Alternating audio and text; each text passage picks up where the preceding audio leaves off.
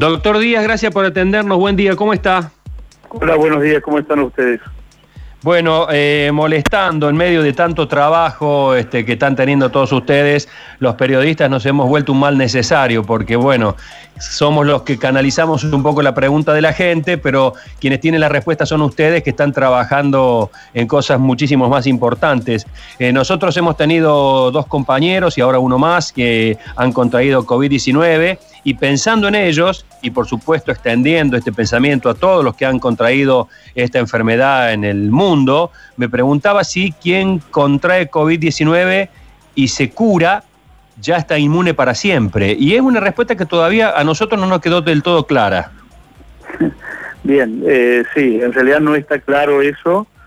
Eh, sabe que el virus deja una inmunidad eh, eh, que no, digamos que es temporaria, eh, no se sabe hasta cuánto tiempo esta inmunidad es duradera, esto depende mucho de las personas, de las condiciones de salud previas de las personas, pero también este virus, como todo lo que ha venido sucediendo con esta enfermedad, tiene respuestas anormales que eh, no siguen lo, tradicional que hemos estado viendo con otros virus, de manera que este, es muy poco tiempo para establecer si eh, realmente el, virus deja inmunidad verdadera. Sabemos hasta el momento que algunas personas forman anticuerpos medidos, digamos, por distintas técnicas, y hay otras personas que no forman anticuerpos. Estas personas que no forman anticuerpos eh, se desconoce si realmente eh, tienen inmunidad o no. Por lo tanto, eh, la recomendación es que, aún habiendo tenido la enfermedad, eh, tengan, eh, digamos, cuidado y conserven todas las medidas preventivas. perfecto, es muy buena esa para, para evitar problemas ulteriores. ¿Existe de todos modos esta suerte de inmunidad de, de algunos meses?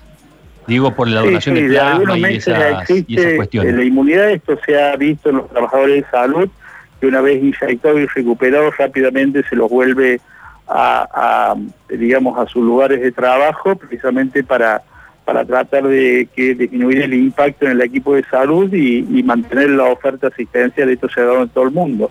No obstante, eh, eh un tema... Eh, controvertido y que se está estudiando permanentemente esta cuestión de si deja o no inmunidad. Eh, ¿Alguno de los compañeros, no sé si quiere hacer alguna pregunta? Eh, doctor Díaz, eh, más o menos mil personas iban a testearse el fin de semana al Rawson por el tema de los distintos test que ustedes realizan. ¿Es una cifra muy elevada? ¿Pueden responder con los resultados rápidamente? ¿Cómo están llevando esta situación? Bien, este, la, semana previa el, número de, consultas que tenía el Hospital Rawson por día era aproximadamente 500 promedio.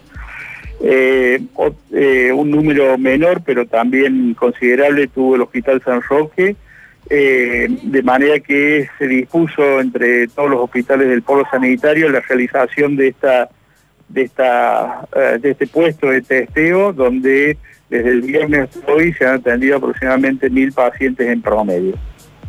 Este puesto permite la eh, realización del test rápido antigénico, permite también la realización del de, eh, test serológico de anticuerpos y también el hisopado tradicional.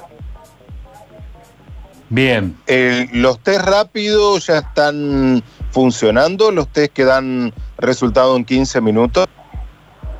Sí, o sea, tenemos el test rápido de anticuerpo, que es un test con una gotita de sangre, que cuyos resultados están 10 minutos.